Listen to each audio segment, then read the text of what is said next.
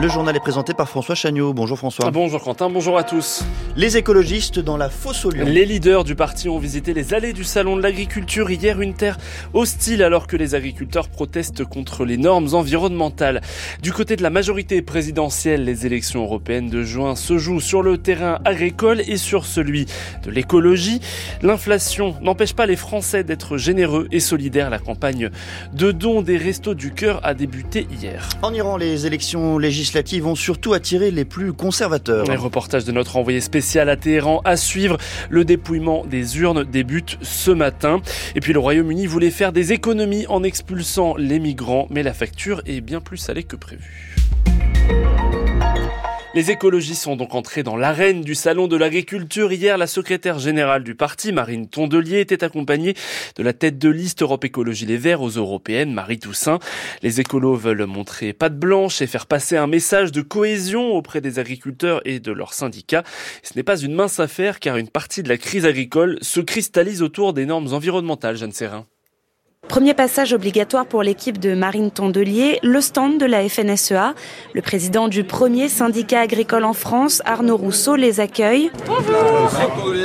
Vous avez cinq minutes? Pour finalement une visite à huis clos, résumée à la sortie par Marie Toussaint, tête de liste aux européennes. On a parlé des prix planchers. Après, euh, en un quart d'heure, 20 minutes, on ne peut pas tout aborder. Mais vous voyez, on arrive à se parler.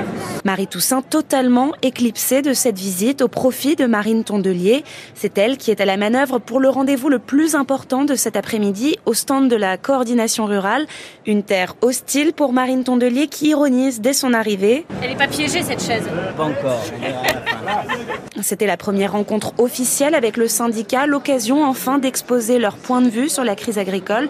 Christian Convert, secrétaire général de la coordination rurale. Le pragmatisme de l'idéologie, merci, on n'en veut pas. Il faut qu'on arrête de nous stigmatiser. Ce que vous faites, c'est ici dans les bureaux parisiens, mais que vous ne comprenez pas notre réalité. Alors ça, ça va m'énerver. Marine Tondelier tente de trouver des points de cohésion. La parole à la défense. Voilà. Je pense qu'il y a eu des préjugés sur la relation entre les agriculteurs et les écologistes. Mais les désaccords reviennent vite sur la question de l'irrigation, des contrôles de l'Office français de la biodiversité et sur la gestion des prédateurs.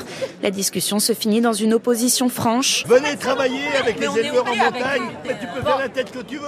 Je Et, changerai pas en de tout position. cas, vous avez intérêt à nous inviter vraiment chez vous parce Oui, que oui, venir. hein. oui. Et par l'irruption virulente d'un syndicaliste. D'accord.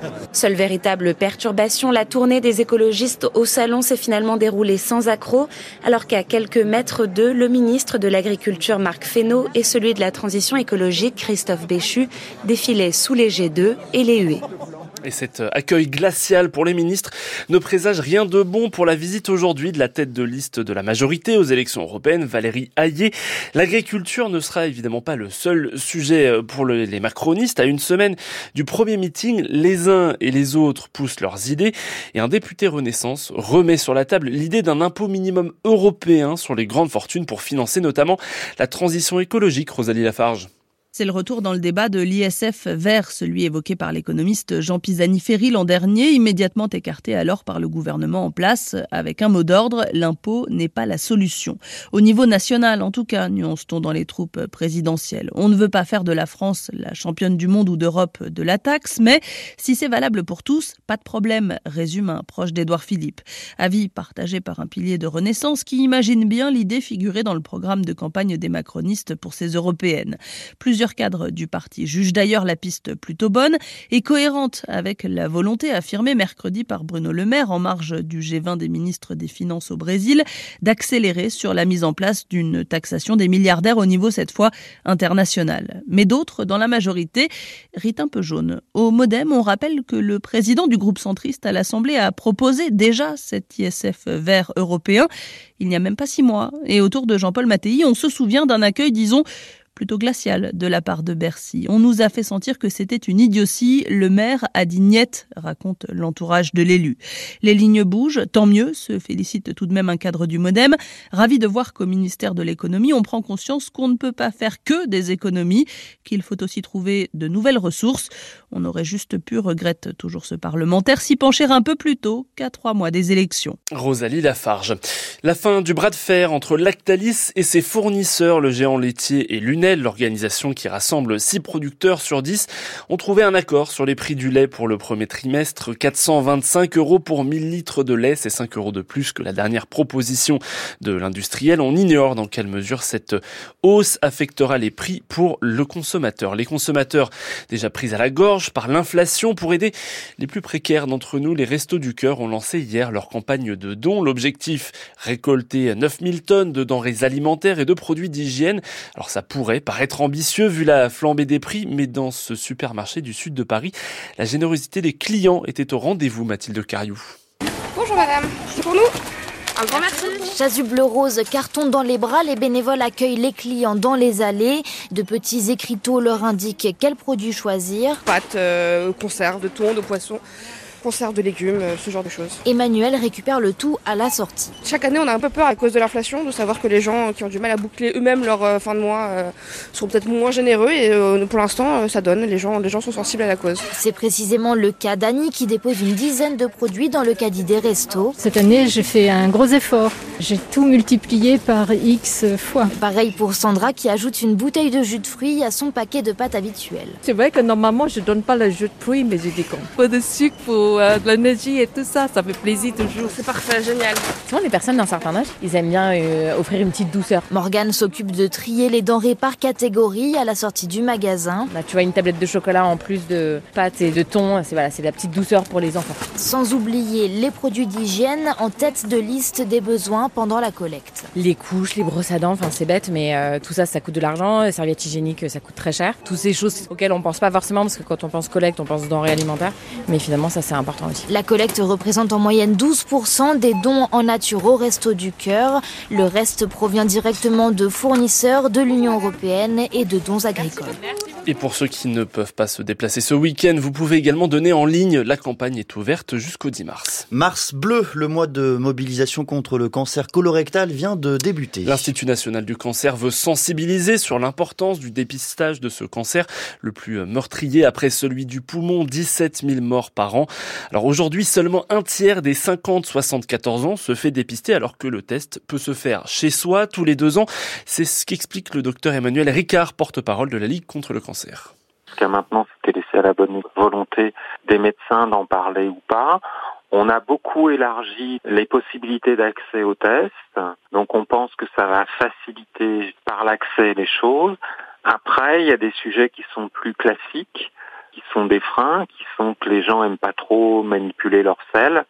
Et on espère une hausse des chiffres dans la mesure où euh, le test est plus accessible, le test est toujours gratuit. Maintenant, il n'y a plus l'obligation de passer par son médecin, donc euh, il n'y aura pas la question de la disponibilité du médecin, le pharmacien étant plus accessible et la commande par Internet pouvant bien faciliter les choses. Et puis après, je dirais, il y a, y a des obstacles qui vont rester, qui sont la peur de découvrir un cancer. C'est pour ça que dans nos animations, on essaie de convaincre que euh, de toute façon, ce qui doit se passer est, est déjà en cours. Il y a des dispositifs d'accompagnement, on a un soutien psychologique, euh, soit dans les comités, soit sur nos lignes téléphoniques. Voilà, le docteur Emmanuel Ricard, porte-parole de la Ligue contre le cancer. France Culture, il est 8h09, le journal François Chagnot. Le résultat des élections législatives en Iran fait peu de doute. Le dépouillement débute ce matin, mais on sait déjà que les conservateurs garderont la majorité au Parlement. L'enjeu du scrutin était plutôt la participation pour ces premières élections nationales depuis le mouvement Femmes, Vie, Liberté. Timur Turk, ce sont essentiellement les électeurs les plus conservateurs qui se sont mobilisés hier. Oui, une large part des habitants de la capitale iranienne se sont désintéressés du scrutin, particulièrement les jeunes. Même certains électeurs des conservateurs et partisans du président Ebrahim Raisi, Amir Reza en fait partie, ancien électeur conservateur déçu, passé à l'abstentionnisme. Je n'ai pas d'espoir pour l'avenir, alors je ne suis pas allé voter. À la dernière présidentielle, j'avais voté pour Ebrahim Raisi. Mais il n'y a pas eu de retombées positives avec lui. Si je m'étais déplacé, j'aurais voté blanc. Pour moi, les candidats n'avaient pas le bon profil. L'électorat des modérés et des réformateurs ne s'est que peu déplacé. Dans ces conditions, seuls les plus fidèles au guide se sont mobilisés et ont essayé de convaincre les indécis. Ali, 19 ans, a voté et il désapprouve le choix des abstentionnistes. Ils ne se rendent pas compte de l'importance du vote. Il faut tenter d'améliorer la situation par le vote. Chaque individu a un rôle à jouer pour son pays. Hier soir, la fin du scrutin a été repoussée jusqu'à minuit en raison de l'affluence selon les autorités quand des photos de bureaux de vote déserts circulaient déjà sur les réseaux sociaux. Timur Turc, notre envoyé spécial à Téhéran avec Zinacha Savdari. Des milliers de Russes ont bravé les barrages de police hier pour rendre un dernier hommage à Alexei Navalny. Les forces de l'ordre ont interpellé au moins 128 personnes dans 19 villes du pays au cours de ces rassemblements en hommage à l'ancien militant anticorruption, précise l'ONG spécialisée OVD Info. L'ennemi numéro un de Poutine a été enterré hier, deux semaines après sa mort en prison dans des circonstances encore inconnues. Faire des économies en se débarrassant de ces migrants, c'était le plan du gouvernement britannique qui voulait expulser ces migrants vers le Rwanda. Mais ce projet coûte finalement extrêmement cher au Royaume-Uni, près de deux fois plus que prévu, selon un rapport que le Bureau national des audits vient de publier, Richard Place. Dans cette étude officielle, aucun jugement, que des chiffres, les engagements signés par le Royaume-Uni vis-à-vis du Rwanda. Pour accepter de recevoir ces immigrés illégaux, le pays d'Afrique de l'Est a évidemment négocié des compensations, sous forme d'investissements pour soutenir sa croissance. L'accord court jusqu'en 2027 et d'ici là, chaque année 60 millions d'euros supplémentaires. Des versements ont déjà eu lieu et d'autres viendront si, en effet, des réfugiés sont envoyés là-bas. Des frais d'hébergement, la santé, la nourriture, Selon ce rapport, au bout du compte, le contrat coûtera au moins 570 millions d'euros aux contribuables britanniques. Le projet avait été présenté comme un moyen d'économiser de l'argent en évitant d'héberger et de nourrir ceux qui arrivent illégalement dans les petits bateaux qui traversent la Manche. Récemment, Rishi Sunak a essayé de corriger le tir sans dévoiler ses chiffres. Il avait parlé d'un système qui servait avant tout de signal. Le Premier ministre veut dire au monde entier ne venez pas illégalement chez nous, vous ne resterez pas. Pour l'heure, ces expulsions n'ont jamais eu lieu, elles mettent le pays en porte-à-faux avec sa propre justice et avec les traités internationaux, et les conservateurs majoritaires au Parlement se déchirent sur le sujet. Et le Premier ministre Rishi Sunak maintient qu'expulser des migrants au Rwanda est un, je cite, bon investissement. Javier Milei souffle le chaud et le froid. Le président argentin a provoqué et tendu la main en même temps aux parlementaires lors de son premier discours sur l'état de la nation hier. Le Trump de la Pampa se dit prêt à aller au conflit pour appliquer ses réformes ultralibérales avec ou sans soutien politique, mais souhaite tout de même l'union nationale pour écrire ensemble un nouveau contrat social. Depuis son élection euh, il y a trois mois, le Congrès bloque son projet de réformes économiques explosives.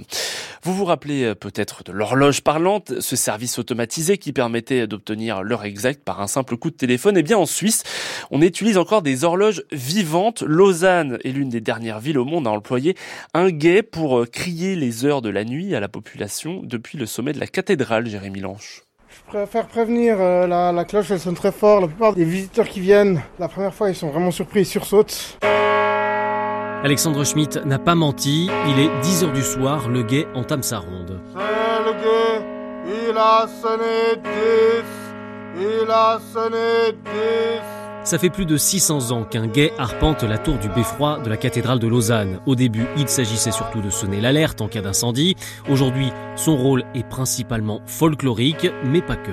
Je pense que pour beaucoup de gens, c'est une particularité qui participe un peu à leur identité de Lausannois, dans le sens où c'est quelque chose qu'il y a ici mais qu'il n'y a pas ailleurs. Pas besoin d'être un baryton pour devenir gay. Depuis trois ans, une femme, Cassandra Berdo, remplace le gay titulaire quand il est absent, une première en Europe. J'ai pas un don particulier au niveau de la voix. Je pense que c'est au niveau de ma personnalité qui m'a permis d'avoir ce poste, le fait d'être très intéressé par ma ville, d'être assez intéressé par l'histoire. J'ai fait des études d'histoire, d'aimer recevoir, euh, d'aimer partager mes passions. Le lieu est déjà tellement formidable que moi, j'ai pas grand chose à rajouter pour que les gens soient émerveillés. Le dernier gay est parti à la retraite après 21 ans à arpenter le beffroi. Alexandre Schmitt, lui, n'est là que depuis quelques semaines. En moyenne, les gays de la cathédrale de Lausanne restent à leur poste entre 10 et 30 ans. Voilà, reportage signé Jérémy Lange, correspondant de RFI et de France Culture en Suisse. Et vous me le, le signaliez à raison, euh, Quentin, l'horloge parlante en France, elle n'existe plus depuis le 1er, juillet 2022. Voilà vous le savez. La météo, temps couvert et pluvieux sur une large partie du pays. Les seules éclaircies seront pour le Roussillon et la Corse cet après-midi. Il fera entre 6 et 12 degrés. Ça, c'est pour ce matin.